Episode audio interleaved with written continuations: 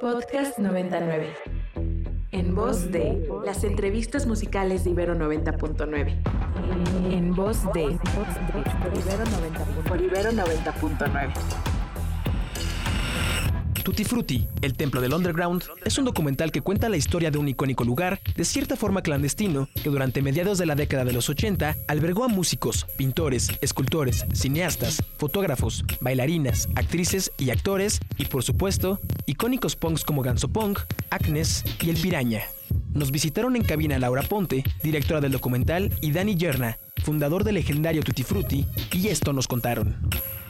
Y en épocas de mucha policía, poca diversión, surgió en el norte de la Ciudad de México un espacio para esos extraños, para esos raros, para los rockeros del salón y sus alrededores que llevó por nombre el Tutti Frutti y eh, es lo que nos convoca esta mañana aquí en, la cabina de Ibero 90.9.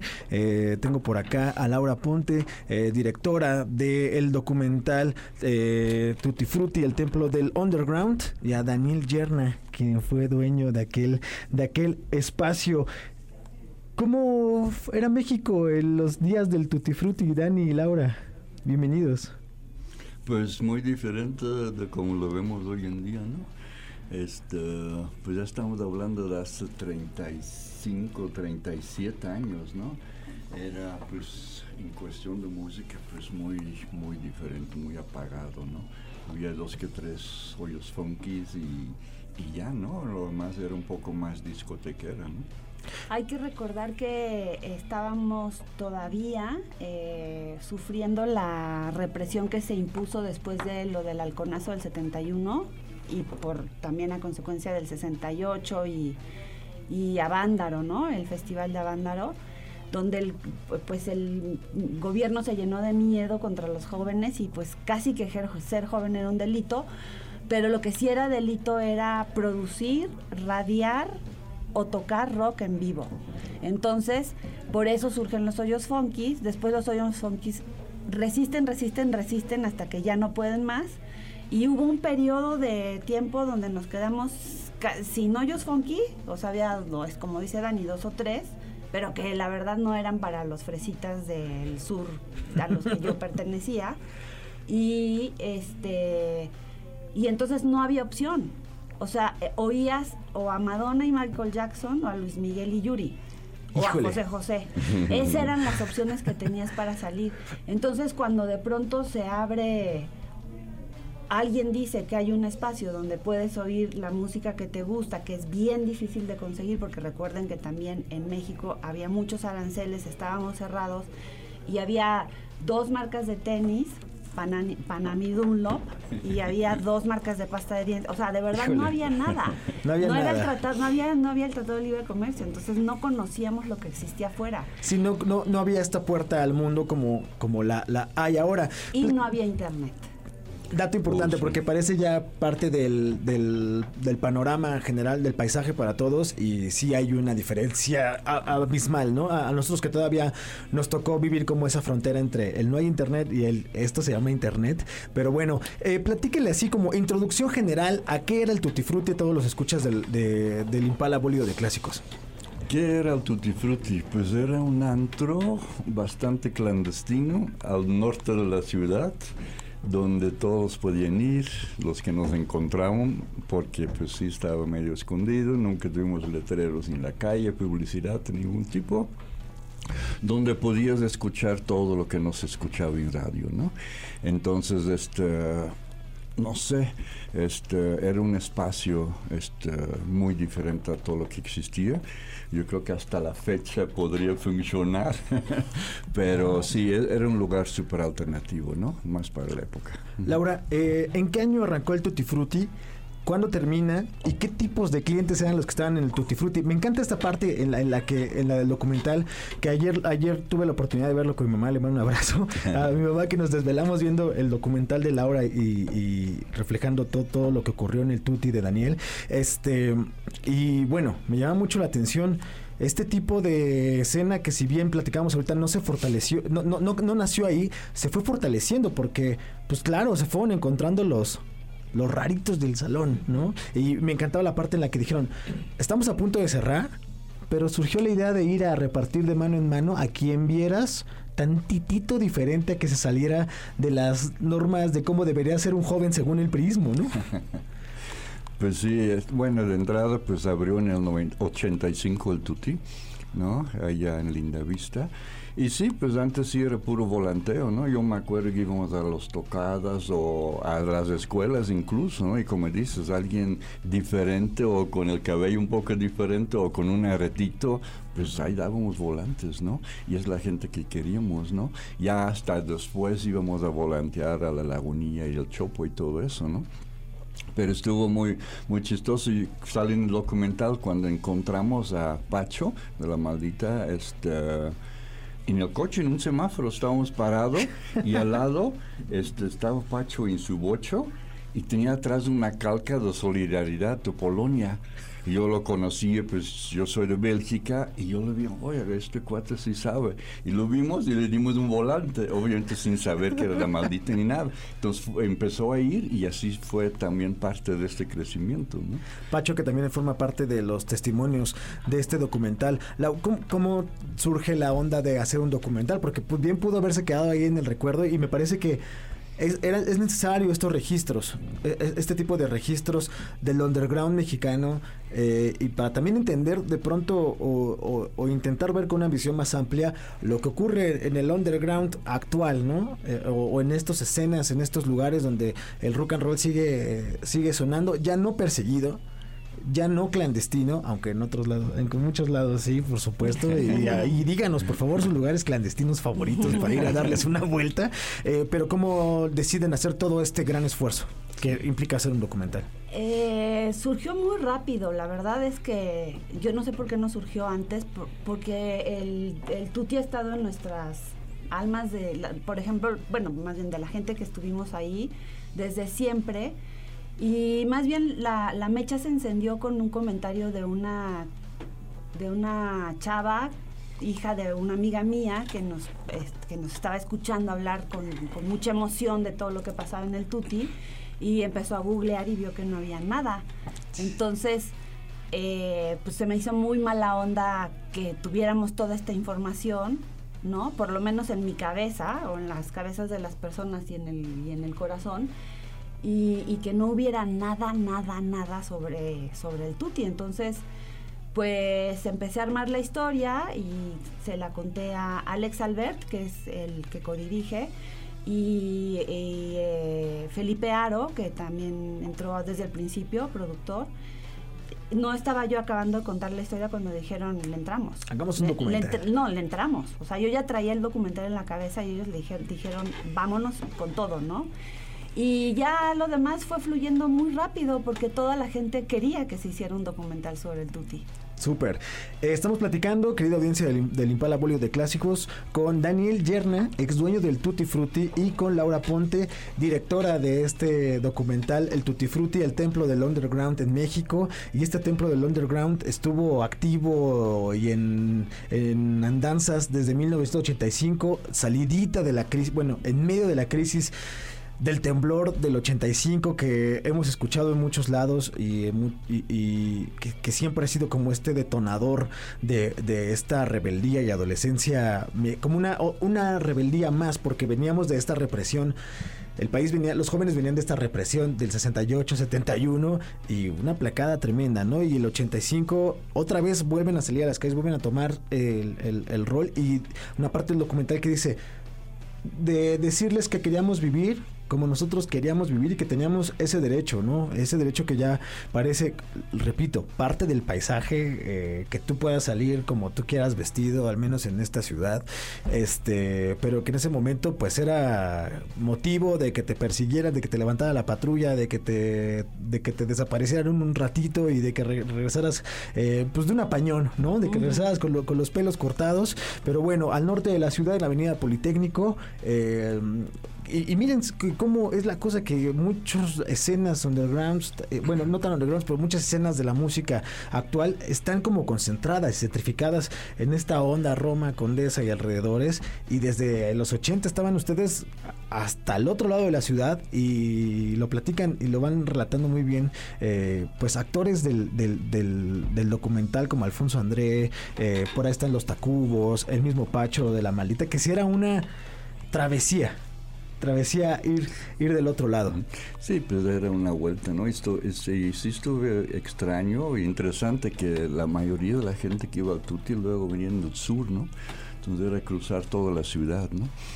Y algunos chicos ya más de la banda punk y todo, pues luego no tenían ni cómo regresar a su casa y se quedaban luego a dormir ahí en el metro Potrero, que era más cerca, ¿no? Y ahí se quedaban, ¿no? Porque el Tuti, pues no, no me acuerdo bien, cerraban a las 3, 4 de la mañana y ahí iban, ¿no? Esperando el primer metro para regresar a sus casas, ¿no? Este documental se va a exhibir el próximo jueves en el Parque México a las 7 de la tarde, si no mal recuerdo. No, a las 9. A las 9 de la noche. A las 9 de la noche en el Parque México es entrada libre. cadena de oración para que no llueva. cadena de este, y el viernes está en la Cineteca a las 7 de la noche. Ahí sí hay que comprar los boletos. Y eh, se estrena en el marco de, de Docs MX lo, lo hicimos una, un esfuerzo especial para, para poderlo proyectar. No es el corte final, final, final, porque el timeline de, eh, del, documental, a partir de que entró We Rock, eh, asociando, asociándose con nosotros, este quedó hasta noviembre y ya de ahí empezamos a salir a plataformas, a cines, o sea, a hacer las rutas, pero no es no es tan inmediato. Entonces, lo que pasa es que una, pues sí había que decirle que sí a Toxemex y sería una tontería decirle que no al festival más grande de, documentales, ¿no? Y la otra se la debíamos a la banda que, que, que, nos ha seguido en el Facebook, que empezamos con 30 y ahora son 8 mil. Súper. Y han estado esperando este momento, entonces por lo menos los que puedan alcanzarlo a ver ahorita y después les prometemos que a toda la República y a todo el mundo va a llegar. Venga, pongamos una rolita de lo que sonaba en el Tuti y seguimos platicando. ¿Les late, mi Dani? Perfecto. ¿Qué sonamos? ¿Algo de Fugazi pedían hace rato? Va. Estaría de lujo. una se llama... típica del Tuti. Pues preséntatela, mi Dani. Pues Fugazi con la rolita Waiting Room recordando aquellas noches de ebriedad y vagancia. Sí, algo. Esto es el Impalabolio de Clásicos a través del 90.9 del FM, parte de los sonidos de aquel Tutti Frutti, el templo del underground en México. Entre los finales de los años 80 y los arranques del 90, mitad y mitad de década, esto es lo que sonaba en la oscuridad.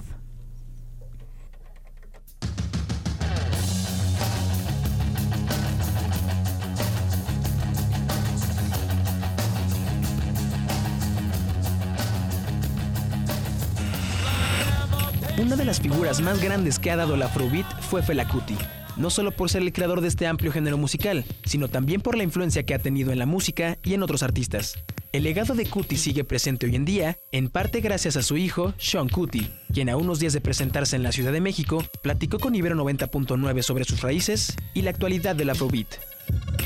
Del otro lado de la cabina virtual de Ibero 90.9, Sean Cuti se encuentra en la casa. Hello, Sean. How are you? I'm good. How you doing? I'm doing great. Where are you right now? Uh, I'm. How do I say the name of this city? I'm still learning. Learn, learn the name of this city. Okay. I mean, I'm somewhere in Mexico. Let me just say that. Oh, okay, okay, okay. So you're in I Mexico. Yeah, I left Mexico City this morning and we came to uh. Guadalajara. No, not Guadalajara. I know how to say Guanajuato. Guanajuato. Exactly, that's the word. Perfect. Guanajuato. How do you say that? Oh my gosh. Okay, uh, so it's Gua. Gua. Na. Na. Ku. Ku. A. A. To. Guanajuato. Guanajuato. Okay. I've been trying all day to remember that. Something like that. But how, how is Mexico treating you this time? very good. We're having a good time since we arrived yesterday. Yeah, it's been nice. Second time we're in Mexico, so yeah, we're looking forward. How, how long has it been since you visited Mexico the last time? My God, like maybe five years, six years. I don't know, something okay. like that. And I know you've been, uh, you've played in Mexico a couple of times. So what can you say about uh, playing here? What can you say about the Mexican audience? Uh, no, for me, you know, let me put it this way. I said this on stage the last time I was here, you know. Uh, I'm from Lagos, Nigeria, you know, and we also have the reputation of being a dangerous place. Okay. so what I realized traveling all over the world is like, you know, anywhere indigenous people have a big energy, you know, and we are expressive of that big energy, people tend to say that we're dangerous, you know. Yeah. So there's that. Uh, I felt a lot of energy when I played here the last time. Like it felt like home. So I, I really enjoyed that, you know, because I feel like there's that similarity in our reality as Africans, as indigenous Americans in general, you know, uh, that uh, gives us that connection when we tell our story. Um, I totally agree with that. I feel uh, like we have a lot of similarities. Us from um, Latin America and you guys from Africa. It's it's crazy how similar we are. And I wanted to ask you, um, how does Mexican people receive Afrobeats? Like beyond um, the the the audience, how, how do you feel they receive Afrobeat? Well, I think you know, um, I, I, as I said before, I was talking to a journalist just before. I said, you know, um, Afrobeat music has always had a global audience. You know, it's the mainstream that is getting a late pass. You know, to this to this party. You know, like even like just two years ago, right at the beginning of the pandemic, but just before the pandemic, my friend was in Tijuana, just walking through the market, and my music was blasting from a store there. You know. Okay. So I think um, Afrobeat has always had a huge audience. You know, uh, even when I arrived at the airport, and that's how I know because you know I don't, I'm not kind of a mainstream, put your face everywhere kind of artist. I like to stay at home. You know, but a lot of people recognize me at the airport. So I think Mexicans really know their good music. You know, I have to say that. totally. So let me do a quick translation for the people who doesn't speak English. Estamos aquí con Sean Cuti, que nos cuenta que está desde Guanajuato. El día de ayer llegaron a la ciudad de México.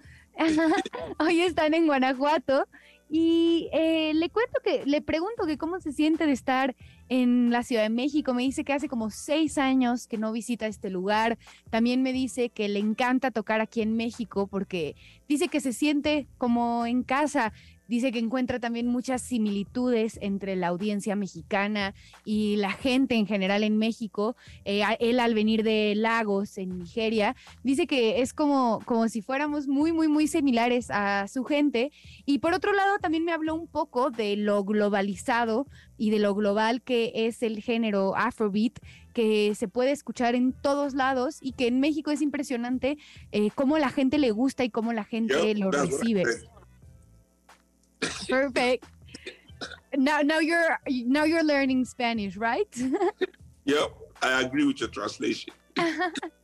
so, um, we were talking about how um, globalized is now Afrobeat, and I wanted to ask you: Is nowadays Afrobeat as political as it used to be, or is it more now about I don't know, like unity, about freedom? What do you think? Well, the music I make is very political. You know, I don't know. Yeah, uh, and I don't. I, I don't tend to. How do I put it? I don't tend to compare my music to anybody else's. I don't think art should be compared. You know, I don't think artists are athletes. You know, athletes can be compared for their stats and uh, all these things.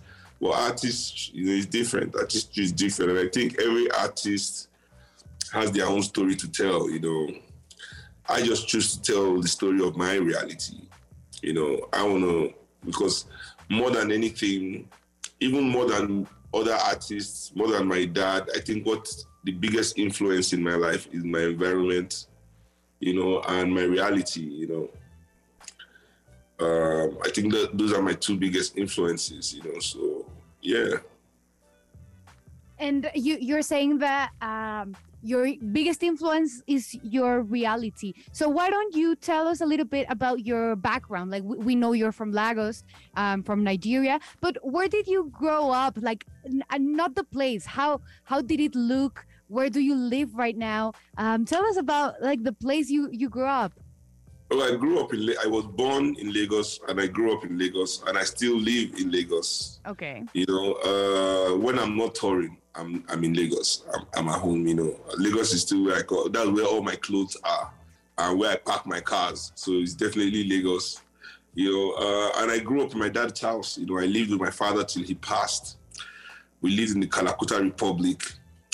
Um, I don't think we have a lot of time on this show for me to start telling you about life in the Kalakuta Republic. I mean, we need an extra show for that. so, but, But you uh, can yeah. you can describe it in maybe describe it in three words. How would you describe your life in Calacuta with three words? Ah, three words.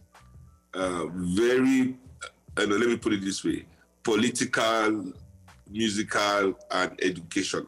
You know, that's the three words you can use to describe, you know, growing up in Kalakuta. You know, the politics, you know, between my dad and the government and the constant attacks that we had to experience because of that, you know, also shaped, you know, the kind the way I saw my own world growing up, you know. So yeah. Sure. So let me do a quick translation again. I just want to say that uh, it, I, I feel like it's very similar to Mexico because I would also say for Mexico, if I had to say three words, it would also be political, musical, and I don't know if educational, but let me do the translation. Um, seguimos aquí con Sean Kuti y le preguntaba acerca de el Afrobeat. Estábamos platicando un poco como de- del género. Yo le preguntaba, ¿tú crees que el Afrobeat sigue siendo tan político como lo era antes o ahora tiene que ver más con la libertad y con la unión? Y me dijo que para él su música es, eh, sigue siendo muy política, porque él cuenta lo que él vive y él habla de sus influencias y de su contexto. Pero me encanta algo que dice acerca de que él no puede hablar por los otros músicos que hacen Afrobeat, porque en la música y en el arte pues no es una competencia, no puedes comparar como si fueran atletas. Cada quien en la música y en el arte eh, hace cosas diferentes. Y entonces yo le preguntaba justo que nos contara un poco de su contexto. De, él, es de Lagos, en Nigeria. Entonces le dije, háblame un poco de dónde creciste, de dónde eres, descríbemelo. Y me dijo que necesitaría una entrevista larguísima para contarme de su lugar de origen, pero básicamente eh, creció en eh, la casa de su padre y también nos dice que eh, ese, es, su hogar. Ahí, nació y ahí sigue viviendo. Y por otro lado, en tres palabras, describiría ese lugar como primero musical, eh, después político y por otro lado eh, educacional. Es, es algo que, que nos compartió Sean. Entonces seguimos con la entrevista. Okay, so um, Sean, you were saying, you were talking to me um, about like how music and how artists are not like athletes, right? Like you can't compare and you can compete. So I wanted to know um, if you have any recommendations or any band, uh, Afrobeat band that you've been listening lately and you're like, wow, these guys are doing great. What do you have No, any? Uh, no, uh, wow. It takes a lot to wow me. Nothing has wowed me lately. Let me be honest. Nothing has wowed me lately. Uh, well, yeah, I mean, generally speaking, coming out of um, Africa right now, there are a lot of interesting bands making a lot of interesting music. I mean, there's Sampa the Great I love her. from Zambia. You know, yeah, you see. So, I mean, there, there are a lot of people doing amazing stuff. Um, so, and um, yeah, who else? Who else can I say right now? Who have I been listening to lately? Uh, actually, you know, I'm on tour, so I've been listening to the shows I just did to see if we can correct anything. I've been listening to myself because I'm working, you know. Uh, yeah, but uh, yeah, uh, there's the cavemen. We're also doing some good uh, things coming out of Lagos, Nigeria.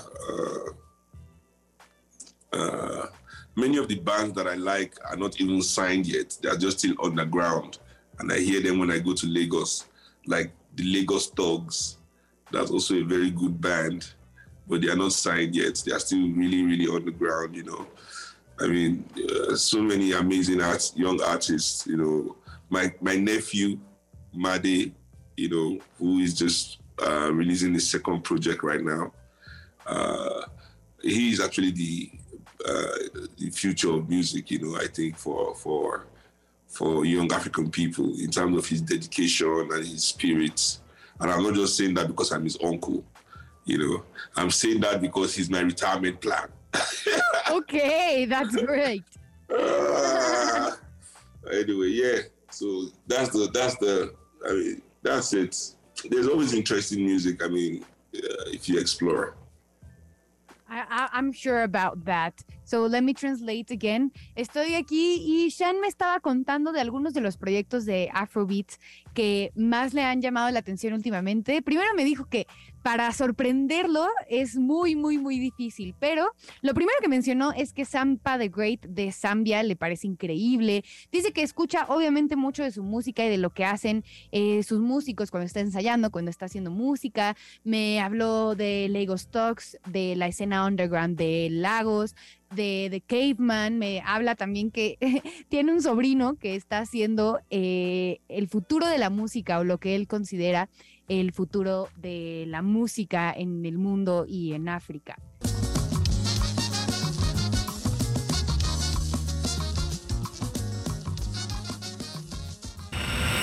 Escucha lo mejor de nuestros contenidos los sábados en punto de las 2 de la tarde por Ibero 90.9.